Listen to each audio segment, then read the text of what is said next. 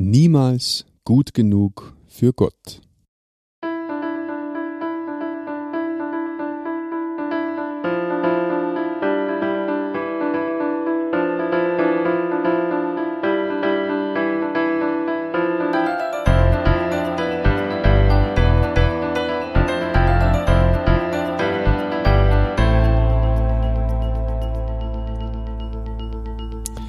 Christi und herzlich willkommen. In diesem Kanal geht es um Gottes Wün. Wir reden über biblische Themen und über die Geschichten, die Gott mit Menschen schreibt. Ich habe wieder eine äh, Dame bei mir im Studio und schön, dass du da bist. Herzlich willkommen, Priscille. Danke, Martin. Magst du dir kurz vorstellen für unsere Zuschauer? Ja, gern.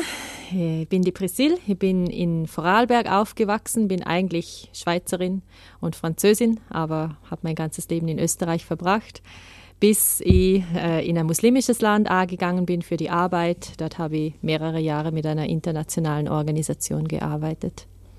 Spannend. Was hast mhm. du da studiert? Ich habe Übersetzen studiert.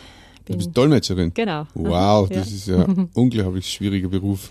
Na, hat mir immer Spaß gemacht. Ja, Eben bin ich eh schon mit Französisch aufgewachsen, mit mehreren Sprachen, dann macht es Spaß. Ah, das ist ja cool. Das, das habe ich noch gar nicht erfragt vorher. Ja, genau. Also, Immer da kommt jetzt eine Stunde lang darüber sprechen. Dafür bist du gar nicht da. Mhm. Also machen ein extra Interview. Mhm. okay, ähm, gleich vorweg, du bist die Schwester von der Dani, die ähm, quasi ebenfalls eine Schwester verloren hat bei dem tragischen Verkehrsunfall, mhm. wo der LKW auf das Auto draufgeknallt ist. Genau. Interessanterweise bist du aber nicht in dem Auto gesessen, sondern du warst mit deiner zweiten Schwester in Holland, richtig? Das stimmt. Genau, ihr wart auf einem Kongress oder so, mhm. hast du mal gesagt. Genau. Ähm, das ist natürlich spannend, dass du quasi das aus einer völlig anderen Perspektive erlebt hast wie deine mhm. Schwester. Ja. Mhm.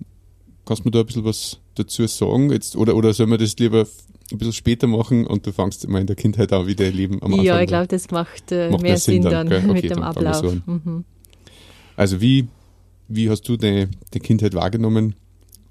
Ja, ich war eben die älteste von fünf Schwestern. Ähm, da wächst man dann schon ein bisschen mit Verantwortungsgefühl mhm. und so auf.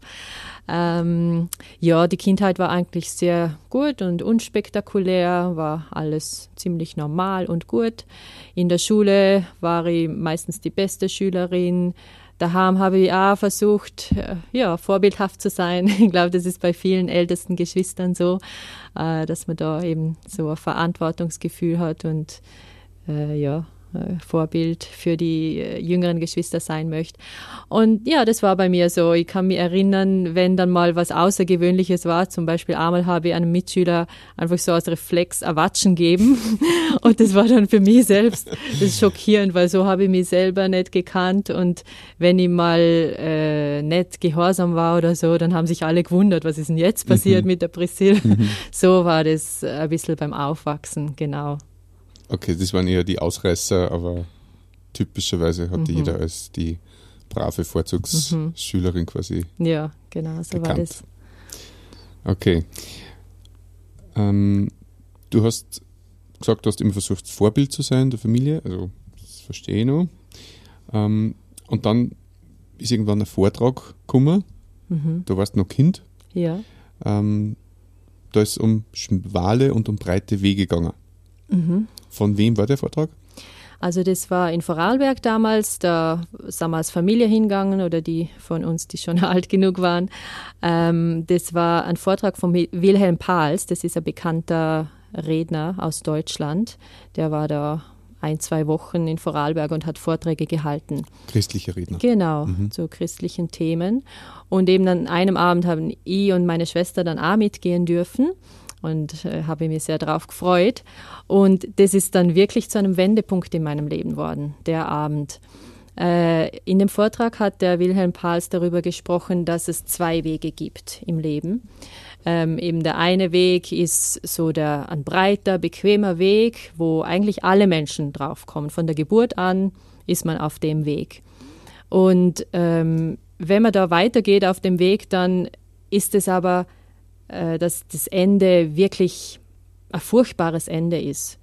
Äh, da gibt es Verderben, da gibt es keine Hoffnung mehr, äh, Finsternis und einfach nur das Schreckliche, was man sich vorstellen kann. Und er hat gesagt, man muss in dem Leben, jeder Mensch, egal wer das ist, ob man gut ist, ob man schlecht ist, egal, muss jeder Mensch die Entscheidung treffen, auf einen anderen Weg zu wechseln.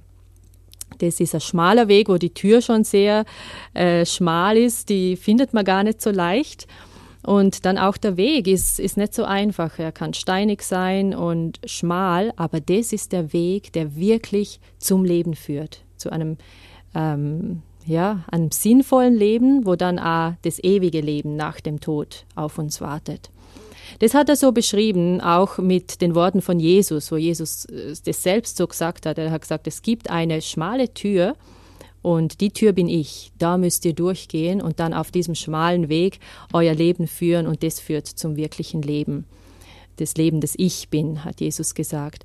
Und in dem Vortrag hat er das so äh, einleuchtend erklärt, dass mir da wirklich die Augen aufgegangen sind.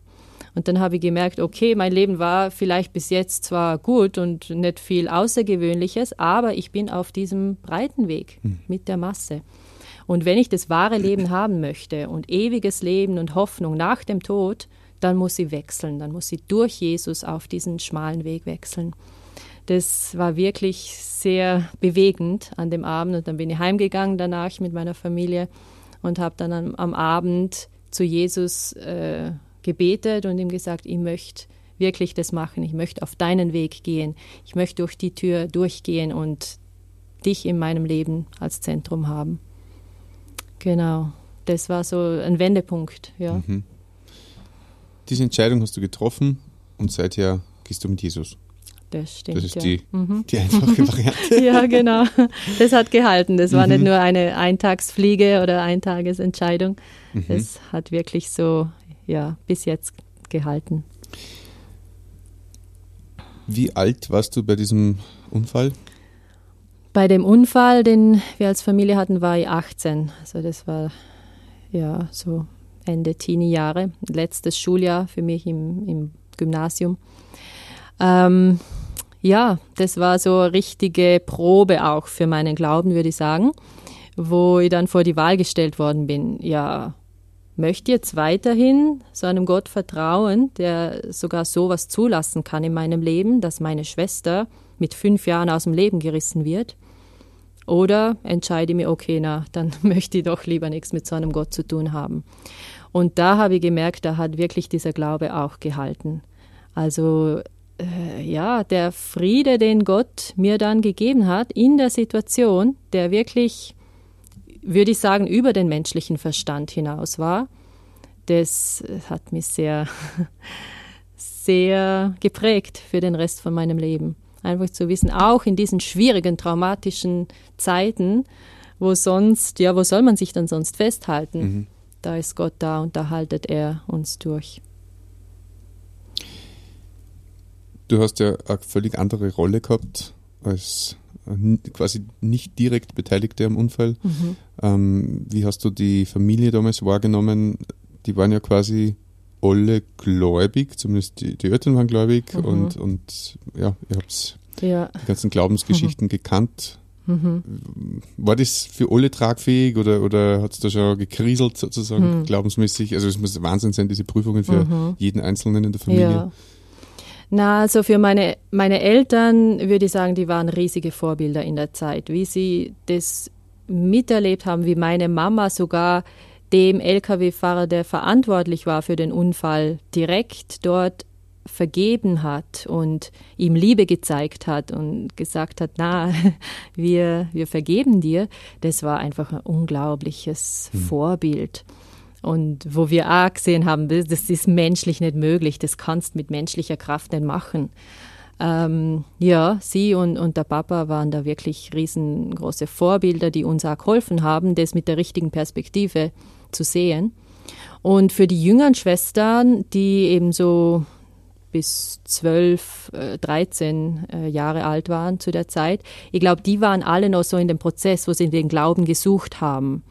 Und bei ihnen hat sich dann einiges durch das entschieden, äh, mhm. äh, durch dieses auch sehr schwierige Erlebnis, dass sie, ja, einige von ihnen auch diesen Glauben wirklich für sich selbst in Anspruch genommen haben. Mhm.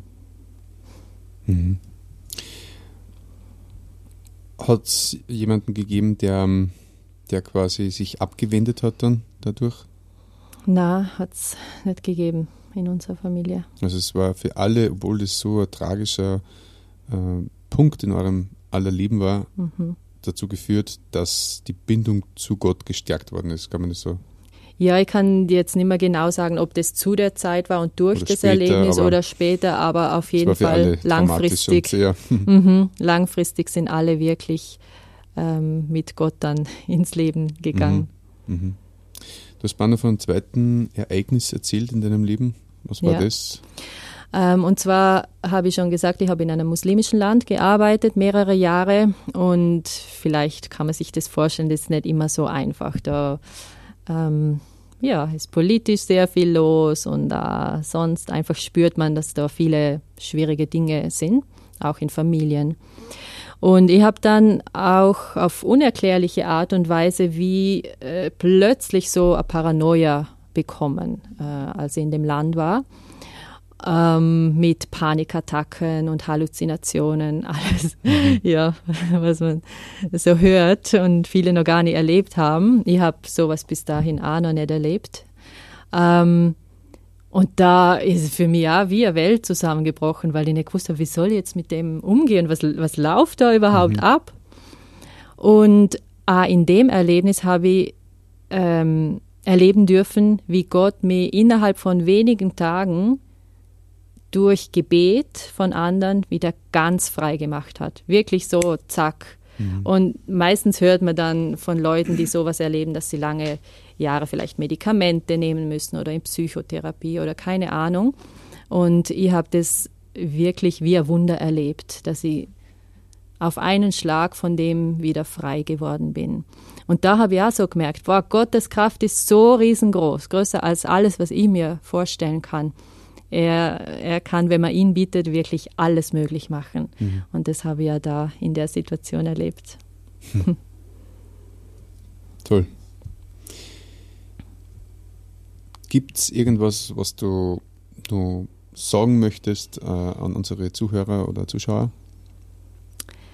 Ja, ich würde äh, würd sagen, dass ich wirklich jeden Menschen einladen möchte, auch auf diesen schmalen Weg zu wechseln, wo Jesus uns einladet und sagt, kommt, geht's durch diese schmale Tür hinein. Die Tür führt zum Leben. Und ich habe das selbst erfahren und wünsche mir das einfach für jeden Menschen, auch in diesem muslimischen Land, wo ich lange war, war das so mein Anliegen, das den Menschen dort weiterzugeben, weil viele haben vielleicht das Gefühl, ja, ich bin doch ein guter Mensch, ich, ich, ich bin schon gut genug für Gott, aber wow, Gottes Level ist so anders, das, was er eigentlich verdient hat und von uns erwartet. Und da ist wirklich unsere einzige Möglichkeit, äh, seinem Standard zu entsprechen, dass wir auf den Weg von Jesus wechseln, den er für uns vorbereitet hat. Dann fällt auch der Druck weg, dann müssen wir mehr selbst so gut sein und selbst die Leistung erbringen, weil Jesus das eh schon für uns gemacht hat. Cool. Danke, Priscille. Danke, Martin war ein sehr knackiges, aber sehr äh, aussagekräftiges Interview mhm. und ja, möchte danken, dass du Zeit genommen hast. Du bist extra aus Wien angereist, gell? Sehr gerne. Ähm, Danke ja. dir für die Zeit. Sehr gerne. Wenn du noch Fragen hast oder die bestimmte Themen interessieren, dann schreib uns gerne in die Kommentare oder an unsere E-Mail-Adresse um Gottes Wün, Wün mit UN geschrieben, at gmail.com. Und wenn du jemanden kennst, dem diese Folge dienlich sein kann, dann teile diese gerne oder natürlich auch den ganzen Kanal. Gute Heimreise und Dankeschön. alles Gute für die Zukunft. Danke dir, schönen Abend. Dankeschön, ja. Und dir zu Hause wünsche ich, dass du findest, wonach dein Herz sich sehnt.